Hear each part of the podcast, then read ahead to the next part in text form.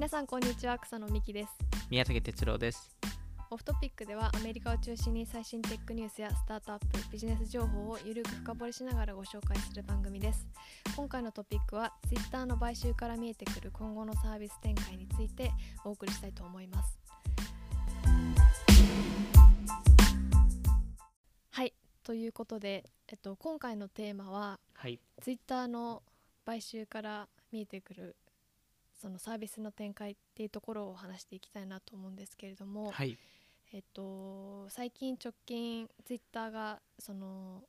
ニュースレターサービスのレビューっていうサービスを買収して、はい、えっと、結構サブスタックのもうほぼ競合みたいなサービスなんですけど、うん、うんあのそれがツイッターが買収したっていうところで結構話題になってたのでちょっとこの話題、まあ、そのまあこのレビュー以外にも他にもいろんなサービスを買収していて、うん、うんうん。そのそこの部分がこうツイッターに集まった時にどうなるのかっていう話を今日していきたいなと思うんですけれども。はい、はい。直近すごいですよね。いろいろ直なんか近すごいですね。結構買収してますよね。まあ去年去年末あたりから、まあ去年の初めもなんかあの草野草野さん多分前ツイートしてたと思うんですけど、あのクローマラブスとかはい覚えてます？あのえっとストーリーズとかに簡単に投稿できるようなあーなんかテンプレアテンプレアプリみたいな、はいそういうのをはいなんか買収してたじゃないですか。あそれ去年ですか？あれ、きえっと、2020、今ちょっと見てるんですけど、2020年の2月って書いてますね。そえー去年なんですね。そっか。そうなんですよ。で、なんか、去年末から結構、なんかさらになんか活発になってきてまして、はい。あの、それこそ、スクワッドとか、そうですね。なんかソーシャルスクリーンアプリっうん、ていうスクワットが、あと、12今年が特にすごいですよね。確かに。まあでも今年上野とか、うんうんうん。そのデザインエージェンシーも買収してたんですけどそれも今年今年でしたっけ、うん、あー確かに。とあと、ブレイカーも今年ですし、はい。うん、確かに。音声のサービスあのソーシャルオーディオサービス。そうですね。まあとはさにその、うんうん。はい。あとはそのまあレビューもそうですけど一応もう一つストレージ系の会社も買収したりとかもしてるんで。うーん。なんか珍しいです。正直あの特にここ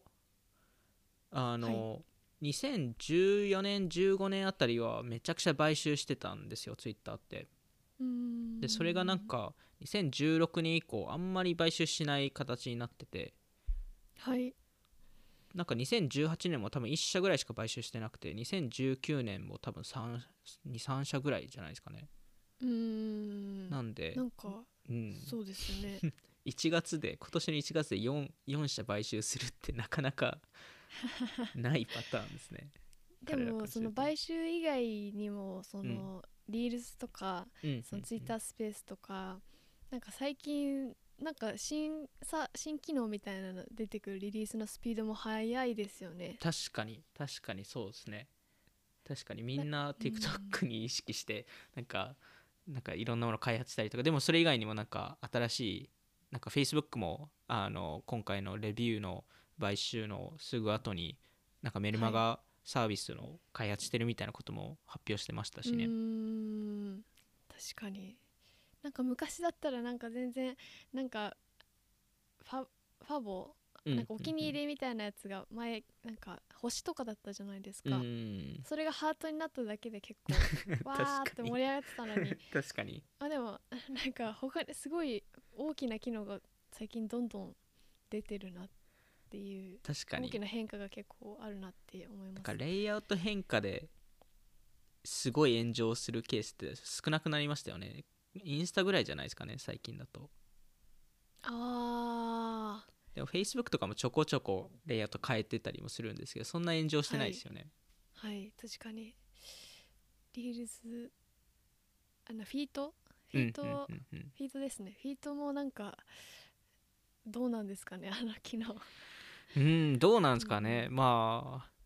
まあツイまああの多分エンゲージメントは割と高めじゃないですか？高いと僕思います。もよくクリックしますし。やっぱり少ないというか、うんそうですよね。でも逆に言うと、使ってる人が少ないからこそ今使うべきだなと思いますし多分あのツイッターの自分のフィードって多分読む人読まない人いると思うんですけど一番上にフリーツって上がってくるので、はい。そうすると必ずそれをまあコンバージョン率はより高いんじゃないですかね。確かに。確かに確かに。じゃあちょっとうん。まずは音声系のさ話。はい。そのまあ買収最近直近買収されたところでいうとそのさっき言ったえっとおあのまあおさらいするとソーシャル系のスクリーンシェアアプリスクワットと、うん。うん。デザインエージェンシーの上野とえっとニュースレターのレビューとソーシャルオーディオサービスのブレイカーがあるんですけどはい。でその、まあ、スクワットとブレイカーがツイッタースペースに当たるんですかね、多分そうだと思いますね。多分そまさにそうだと思います。まあツイッタースペースとかまああのもともと去年のいつ頃でしたっけ？ツイッターが音声ツイート？去年の後半ですよね。よね。多分多分えっとスペースが多分12月とか11月にリリースされたと思うんではい。なんでなんかその数ヶ月前とかですよね多分。あのだと思います、うんうんうん。なんでその音声領域にはやっぱりそのツイッターはもともと興味があってまああの、うんあのツイッターの前のオーディオも、まあ、いわゆる音声じゃないですか、はい。音声のルーツっていうのはもともとある会社でもあるので、うんあのやっぱ音声にすごい興味があってで今あのまあそれもなんか一部クラブハウスのあの影響っていうのもあると思うんですけどあのその領域に入っ結構本気で入ってきてるのかなっていうふうに見えますね。まだベータ版というか限られた人しか使えないんですよね、そうですね。まだベータ版ででベータ版のにアクセス持ってる人たちが、えっとそのえっと、ツイッタースペースっていう部屋を作れてでそこに参加できるのは、えー基本的にその人の、えっと、その人をフォローしてる人は、えっと、参加できるようになってますね。あーなるほど。でもなんかその見る UI とか見るとほぼほぼクラブハウスに近いような 似てますね。似てますね、うん、どう思います？流行ると思います？うーんなんか僕も使ったことあるのでなんか入ってみしたってことですか？あそうですね入って、まあ、リスナーとして入ってみたりしたんですけどかいろいろ面白いなとは思って結構そのクラブハウスとは明確な違いっていうのがいくつかあったんですよね。はい。でまあ多分一番大きな違いっていうのがその、えーまあその登壇者とか、まあ、そのスピーカーとかがその、えーまあ、今そのそのツイートをその共有できてそのスペース内に、はいその部屋の中に。ああなるほど。こそれをみんなそのツイートを見ながらそれについて話せるっていうあのいわゆるなんかビジュアルスペースっていうのもなんか用意してるっぽくて。へえ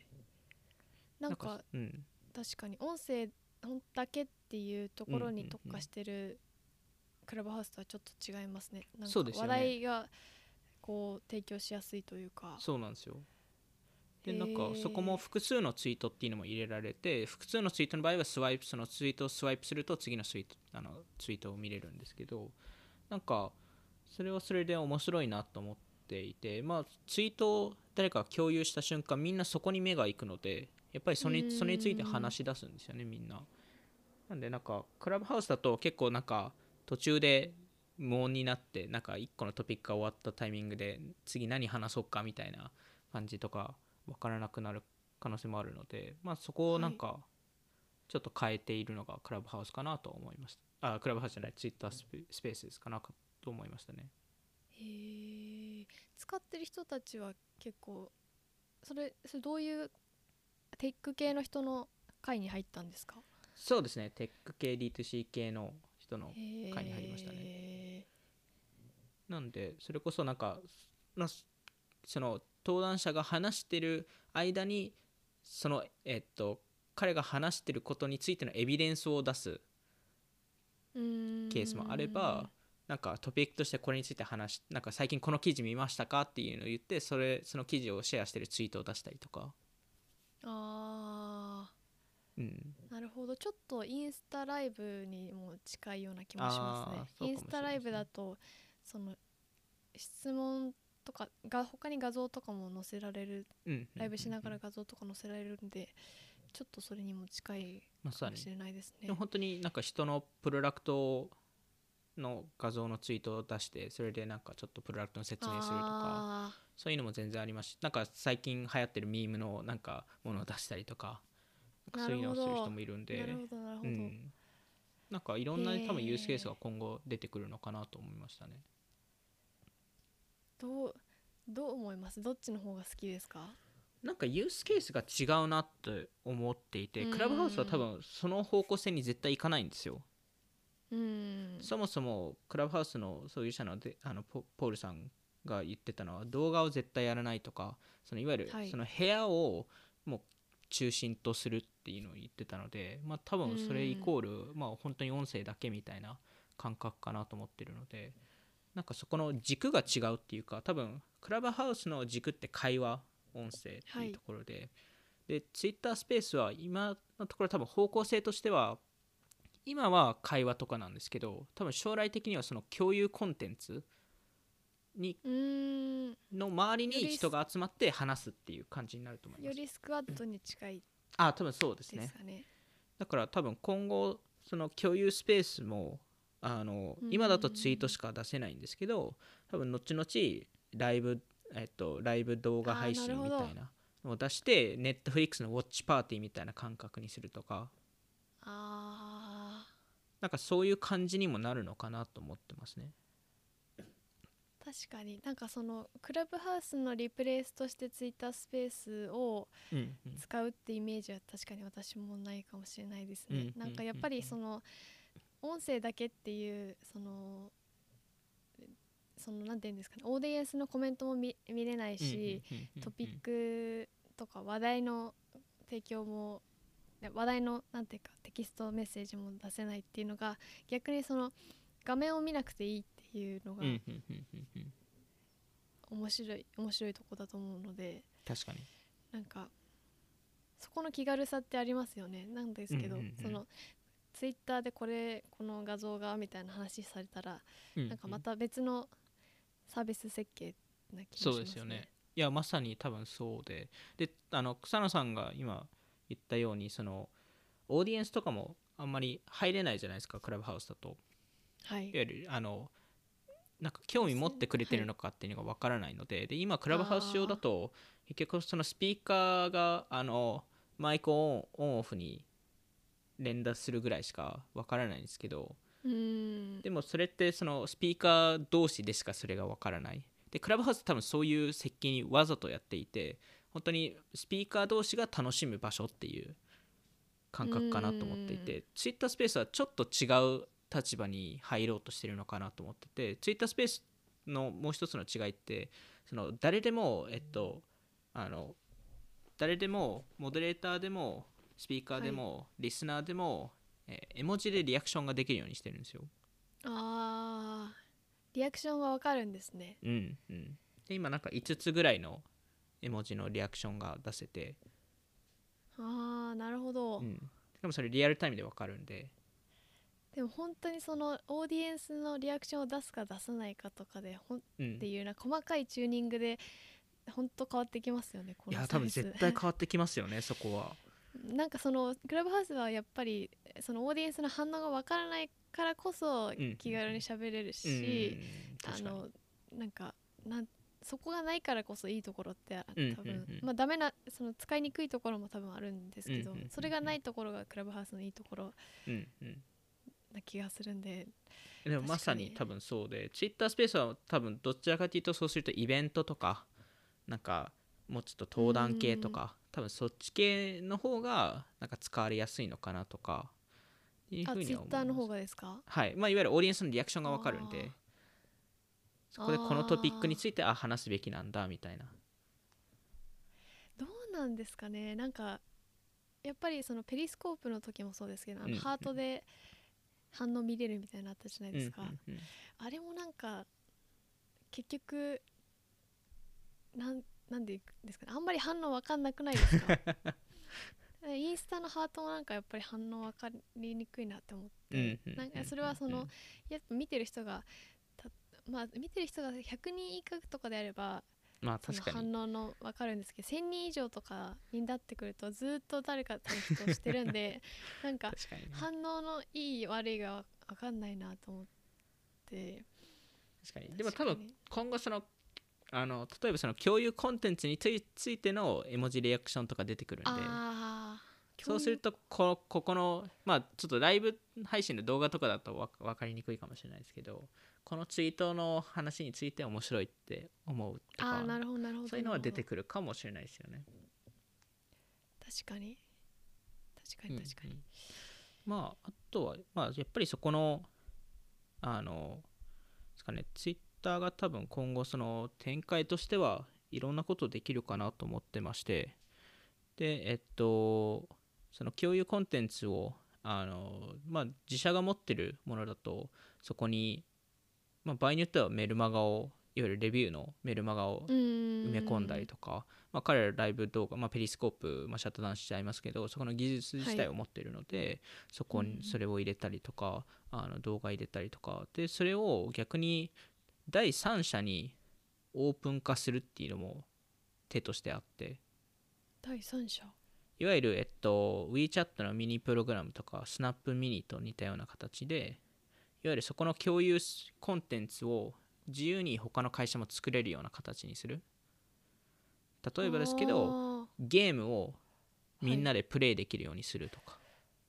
ーあーなるほどなるほど、はい。でそれをゲーム開発会社が、まあ、それに、まあ、いわゆる Twitter スペースに合わせたゲームを作るとか、おお、まあ、それこそスナススナチャでもあの今だとあの、えっと、ヘッドスペースと、えっと、連携してるんですけど、えーはい。チャえっと、スナチャのチャット内でヘッドスペースのミあのプログラムって立ち上げられてそれアプリのダウンロードが一切必要ないんですよ。でそこで、えっと、うん。ヘッドスペースの体験をできてそれを友達に共有できるみたいななんでそれをそれと似たような形で例えばヘッドスペースとか瞑想系のものを Twitter スペース上で出せてみんなそれにそこでい一回その,、まあ、その話を聞いてその後コメントするみたいな、うーんなるほど。うん、確かに。なんかいろんなことができそうですね。そうなんですよね。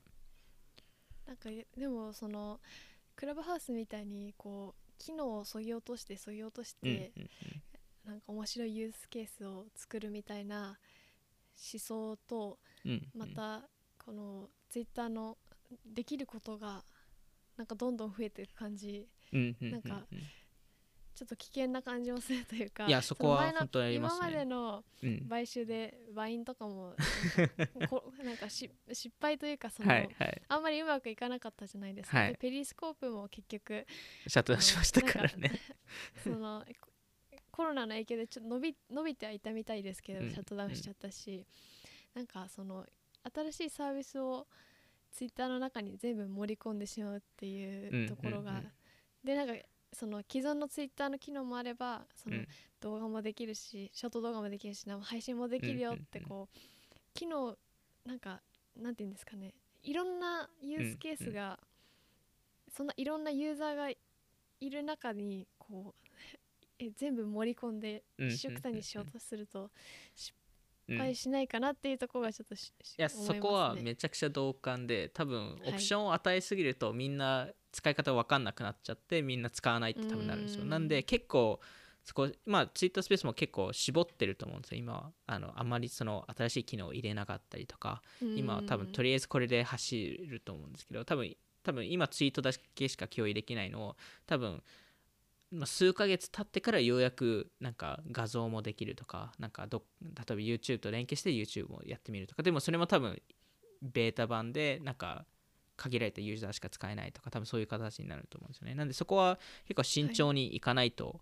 ダメっていうのはめちゃくちゃ思っているんですけど、うん。多分その Twitter の一つの優位性はい。っていうのが、まあ、特にそのクラブハウスとかでこれあのえっとまあ後々そのメルマガのサブスタックとかレビューの話でも出てくるんですけどあのツイッターの一番の強みって distribution が強いんですよね圧倒的に。どのプラットフォームよりも、あの今だと例えばですけどあのさ、まあ、あの Off Topic もノートとかあの出してますしそのはい。クラブハウスもそうですし、あの他のあのコンテンツも出してますけど基本的にツイッターで拡散してるじゃないですか。そうですね。確かに。でやっぱりオフトピックも結構ツイッターで知ってもらってる人も多いのでうん。なんでそれって別にどのメディアとかポッドキャストでも同じではい。あのツイッターがそのディストリビューションとかディスカバリーのソースになるんですよね。でそこはクラブハウスも多分同じですしで逆にツイッタースペースは逆にそこをうまく他のあの既存のあのプラットフォーム内で多分プロモーションができるんですよ。なんでスペースのコンテンツディスカバリーって意外と多分ツイッター側としては結構楽で例えばですけど、うん。なんか共有コンテンツでツイートが出た場合その,、はい。そのツイートをあの別の人が自分のフィード内で見た時に今あのスペースでこのツイートについて話してますよっていう通知が出せたり、まあ、マークが出せたりとか。なんかそそこは例えばその検索画面だとその今の起こってるニュースの話って出るじゃないですか。はい。そこでもこのすごいでかいニュースについていろんな人がスペース立ち上げて話してますよみたいな、あーありそうですね、うんなんか普通ににアプリの UI が変わりそう、確かに。あ確かに。のインスタのリールスみたいにあのスペースが入ってくるって可能性全然あります、ね、はいそうなんですよ。なんで多分それって言ってもトピックベースのまあトピックかけるフォロワーベースのえっとうん。スペースの見せ方になると思うんですけどそこもやっぱり今クラブハウスとかだとフォロワーベースじゃないですか全部。そのはい。部屋が出てくるのっていうのが、はい。なんでそこを変えられるっていうのが、まあ、スペースのまあ、ツイッターの面白いところでもあって、まあ、正直成功するかは分かんないですけど、まあ、そこのディスカバリーの問題っていうのはツイッター内であれば解決できるのかなと思ってます。確かに。なるほど。うん。でもやっぱりそのいやっぱり比較しちゃうクラブハウスとなんかどうなんですかね。ユーザーの使い方はやっぱ違いそうですね、うん。確かに。つ違うとは思いますね。なんでなんかクラブハウスがめちゃくちゃこれでやられるっていう感覚はそこまでなくて多分どちらかというと多分めちゃくちゃ危険なのがサブスタックだと思ってます。あーそっちの話いきましょうか。行きましょうか。まあそのおまだ音声とはまた別にサブスタックの競合のレビューっていう会社の話ですよね、はい。そこが買収されてうん。ツイッターの中にもう結構もうそこの仕様もできててもうすぐリリースされるであろうっていう話で、まあ、ツイッターの中でサブスタックが配信できてしかもその手数料も半分うん。ぐらい、いやうん。それは ちょっと結構強いですよね。いや強いですよね。やっぱりサブスタック自体もすでにその結構あのまあすごいかんメルマガを立ち上げるのはすごい簡単なのでサブスタックはそこではいめちゃくちゃ強いと思うんですけど、うーん結局ある程度の、まあ、課金型メルマガを作ってそれである程度の額、まあ、売り上げを作れた場合なぜ毎月10%サブスタックに払ってるんでしたっけっていう疑問に絶対なるはずなんですよ。まあ当然な話だと思うんですよそこって。はい。でそこでサブスタックが新しいユーザーを毎なんか結構連れてきてくれているのであればペイすると思うんですよ。だって毎毎年1億円もしあの売り上げ達成したとして1000万払ってるってことになるんですよサブスタックに、はい。それで1000万円分の価値をサブスタックが提供しないといけないっていう話じゃないですか少なくとも、本当はそれ以上の価値を出さないといけないんですけどそれってどういうふうに出す出すかっていうとまあ今サブスタックだといろんなインフラとか提供してると思うんですけど、はい。それが1000万円分かって言われると多分そうではなくて多分まあディストリビューションの部うん。分考えたらツイッターもいや圧倒的に強いじゃないですか。強いですよね、うん。でサブスタックもき結局ツイッターのあのからの流入は結構多いから。いや多分めちゃくちゃ多いですよね。うーん。しかもサブスタックだとあのサブスタック上でその、えっと、自分があのツイッターでフォローしてる人がサブスタック持ってるかっていうそれを検索する機能とか持ってたりするんで。あブロックしちゃいます。はい。それでツイッターブロックしたら えどうするのっていう。ダメもう使わないでって。はい。あありえますね。とかよくあの SNS 同士でやるのがやっぱ OGP ってあの,、あのカバー画像サムネみなんていうんですかね、はいサムネっていうんですかツイッターのね写真うん。写真、をなんか記事とか共有例えばニューヨーク・タイムズの記事を共有するとツイッター上で共有するとそのサムネが出るじゃないですか、がその記事の写真みたいなの出ますね。はいはい。でも例えば TikTok の URL 出すと何も出ないんですよ。あー確かに。はい。確かに。それがもし同じことをサブスタックでやったらどうするのっていう一気にコンバージョンで率が下がるっていう。正直それでツイあのツイッターでインスタの投稿するのあ減りましたよね正直。いや減りましたよね。最初もっといたんですけど、うんうんうんうん。ツイッターでインスタ出なくなってからリンクを踏むっていうことの煩わしさ。いや本当そうですよね。いややっぱあれですよね。ちょっとそこの部分ブロックされちゃうとうん。厳しいなっていうのはめちゃくちゃ厳しくなりますよね多分でうん。でそれを考えるとレビューでかんツイッターのしかもあのツイッターを多分あ、えっと、レビューでメルマガ作るのもツイッターのログイン ID だけでいいのでツイッターのログインうん ID って大体メールメールアドレスと紐づいてるので楽ですと。楽。で作った場合、えー草野さんがおっしゃったように、えっと、あのあのマネタイズもサブスタックが10%取ってるのを5%しか取りませんと。安い。でさらに ユーザー獲得するために毎回いやなんかちょっとメールアドレス入れてくださいみたいなことを言わなくてもツイッター上でサブスクボタンが出たら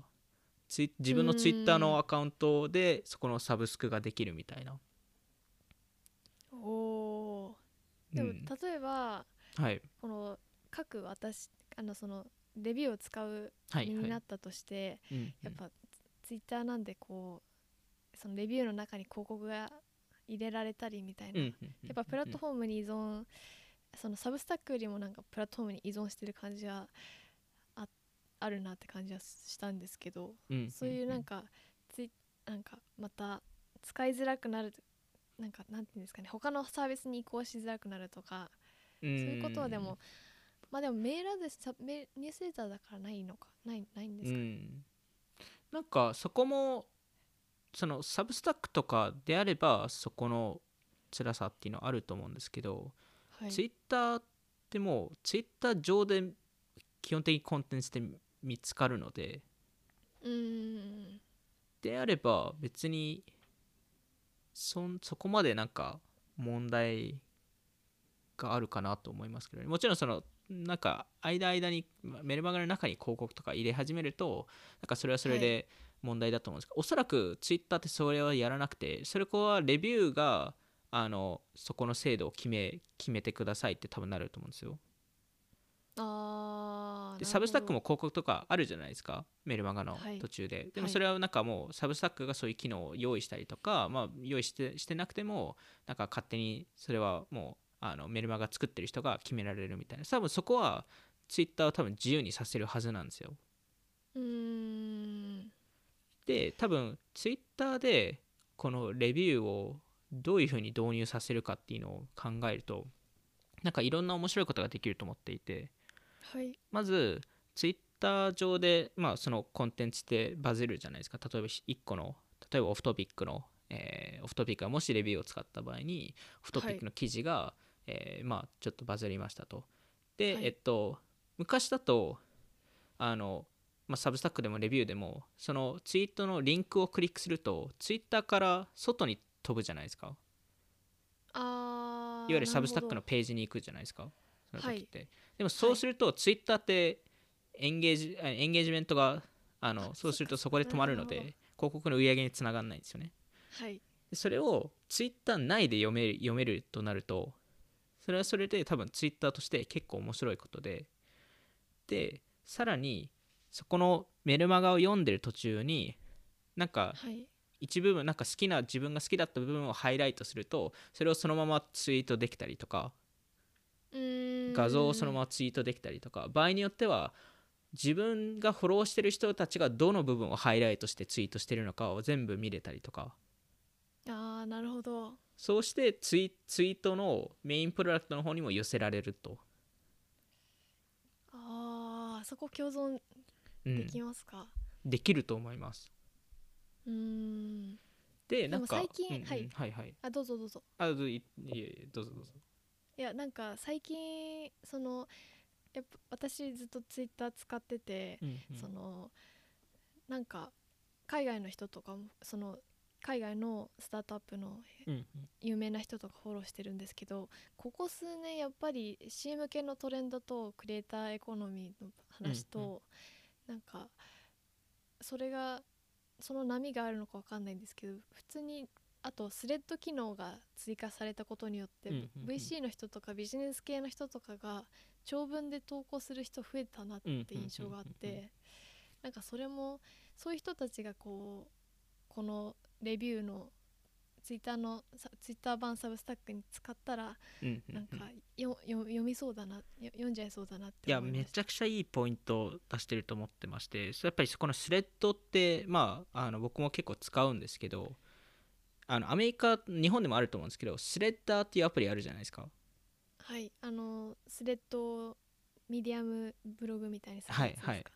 それをツイッターが自動的に使えるようにすればいいんですようーん。なんかでもレビューってそれできますよね。あレビューできるんですか？レビュー上でその今はそのなんていうかいその買収されてからかもしれないですけど、うんうんうんうん。最近レビュー使ってみたら、うん。最近ツイートした記事とかをそのまま載せられるようになっててツイートした画像とか。はいはいはい、はい、いやもうまさあ まさにそれです。いやそうなんですよ。なんでそういうのもできたらそれもそれでそのどんどんそのレビュー側にもいわゆるそのいいっぱいスレッド書く人に対してあじゃあ自分ももしかしたらメルマガできるんだって思わせてうーん。それでもしかしたら課金型に走るっていうのも全然可能性としてありますし逆にこれを音声とつなぎ込んであの、えーあの例えばその長文コンテンツをそのまま、えっと、音声化しますと。うーん。なんでそれを聞きながら他の仕事とか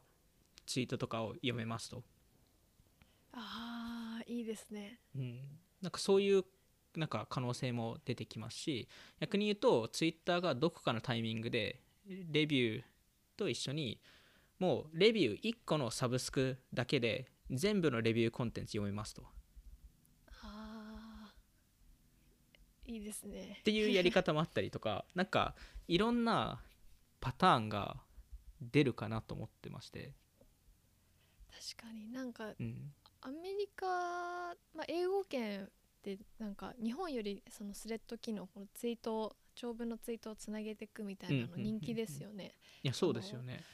やっぱりなんか日本語だと一つのツイートでこう、日本日本でやっぱりバズるツイートって一つのツイートにたくさん情報を詰めて、うんうんうんうん。なんていうかそれ一つでバズるってことが多いと思うんですけどなんか日本アメリカの、まあ、VC とかビジネス系の人だけかもしれないんですけどうんうんうん。スレッドで投稿してバズるみたいなこと結構ありますよね。めちゃくちゃ多いですよね。メッセージを普通に記事記事並みに長いやつ、うんうんうん、まあ僕と 僕もよくやってますけど、でもやっぱそこがひ人気だから、うんうん。そのメニュースレターもうまくいくのかもしれないなっていうふうには思います、私も。そうなんですよね。なんかそこのレビューの連携の仕方今だとその簡単にレビューのあのサブスいわゆるサブスクできるみたいなこととかも後々例えばニューヨーク・タイムズと連携してニューヨーク・タイムムズの、えープレミアムか課金す課金するためにもうツイッターで全部できるみたいな。ああそういうメディア企業企業に向けてもそういうことができる確かに。で場合によっては音声もテキストもメルマガとかも全部一緒に分一緒に入れて Apple One 的なこともできるんですよ。あーバンドルしちゃいます。はい、確かに。まあ、ちょっとそこのユニット economics がどううまくいくか分かんないですけどでもそういうのもできますよね。やっぱりその宮武さんがおっしゃってたみたいにそのうん。音声にもできるしみたいうんなところってその最近調達してたあのポッドキャストをこ書き起こししてくれるような Descript ってあるじゃないですか。うんあれとかやっぱりそのコンテンツをそのいろんな形のコンテンツを、うん。いらだなんていうか音声のコンテンツをいろんな別の形にししたりそのテキストのコンテンツを音声にしたりみたいな、そこの部分が本当英語圏ってシームレスにできるから本当いいですよね。いや本当そうなんですよね。でしかもツイッターのスペースってすでにあの字幕入れられるんですよ。あ何も書き起こしされてるんですよ。えっと喋りながらってことですか？喋りながらです。はい。それって結構リアルタイムなんですか？結構リアルタイム。もちろん数秒遅れますけど。でもそれってもうえー Google ハンガウトとかでもできるんですよ、あそうなんですね。はい。英語英語だと。へええそれってえっとハンガウトのあのか機能としてあるんビですよ。下の方に。ビデオの下に出るみたいな。あそうですそうですそうです。はい。へえで英語だ英語なんでまあまあ精度が高くて。うーん。なんでなんかそこで逆に言うと多分すでに Twitter ってその会話データが記録されるようになるのでそうするとより人の興興味グラフインタレストグラフっていうのが分かるんですよ怖いですね。そのデータって多分超重要なデータになってくるんで、確かに。うん、そこも取れるしなんかななんだろうなんかいくつかその予測予測っていうかはす。ると、個人的に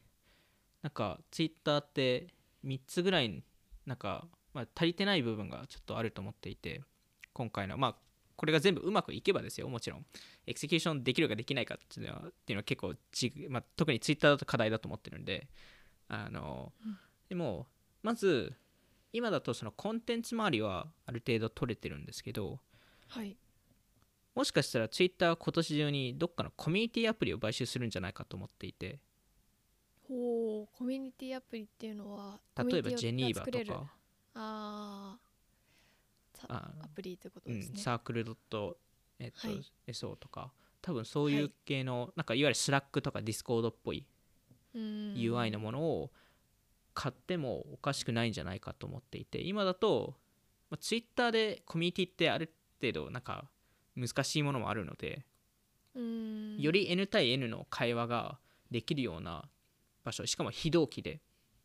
今だとはい。同期のコミュニティだと Twitter スペースでできるんですけどはい。それはその場所でしかできないのでそれをコンテンツを貯める場所とかその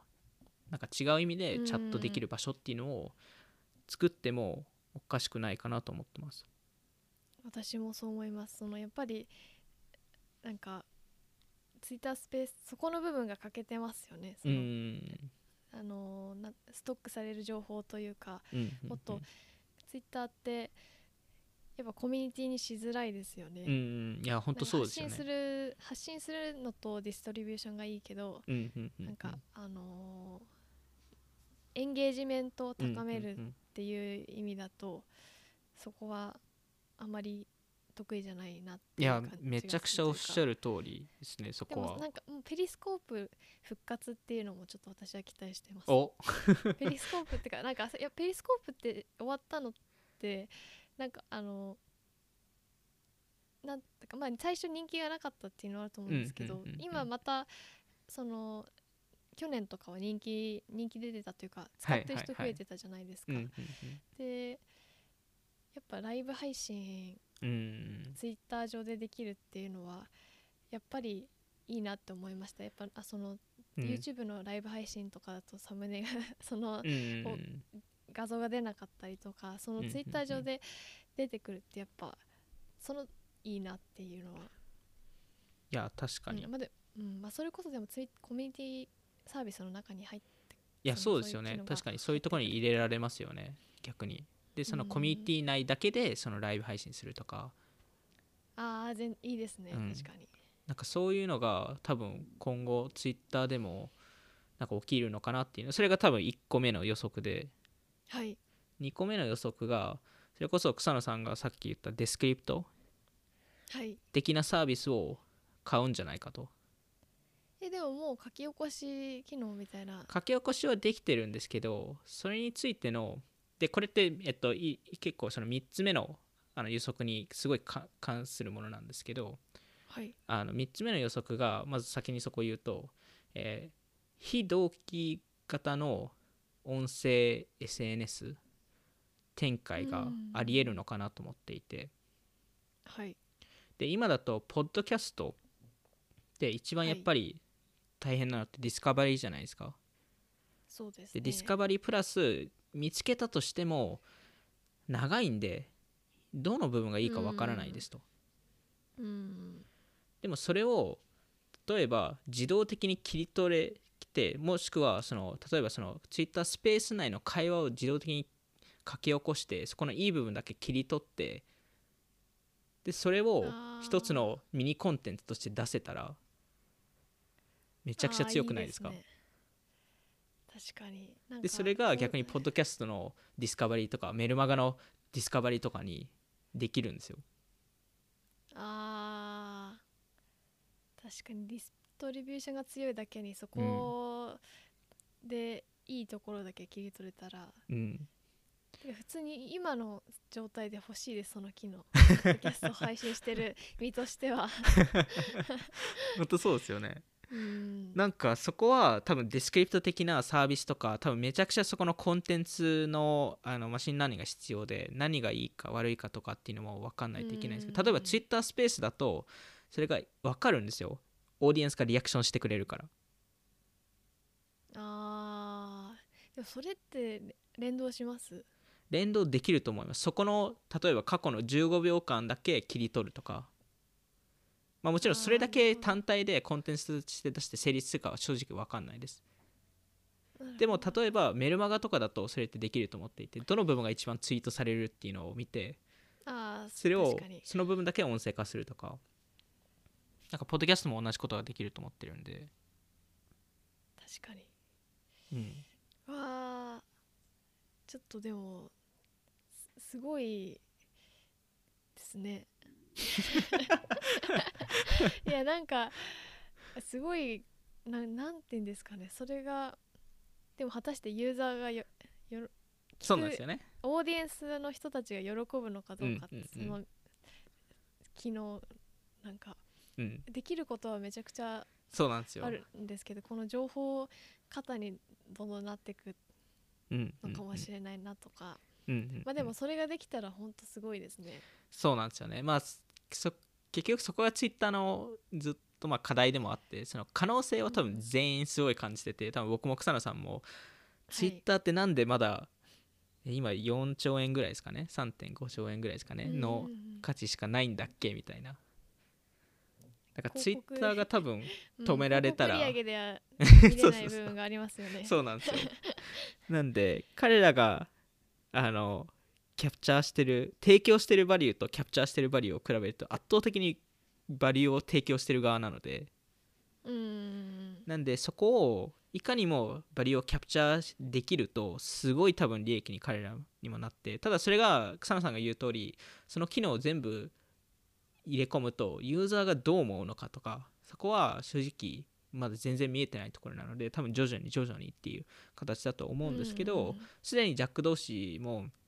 なんかサブスクやりたいみたいなことを言ってたじゃないですかはい。なんでそういうなんかある程度そっちの方向性の思いはあるのかなっていうところはありつつ草野さんが言ったようにバインとか、まあ、ペリスコープとかあの今のツイッターの例えば DM 機能とかを見ても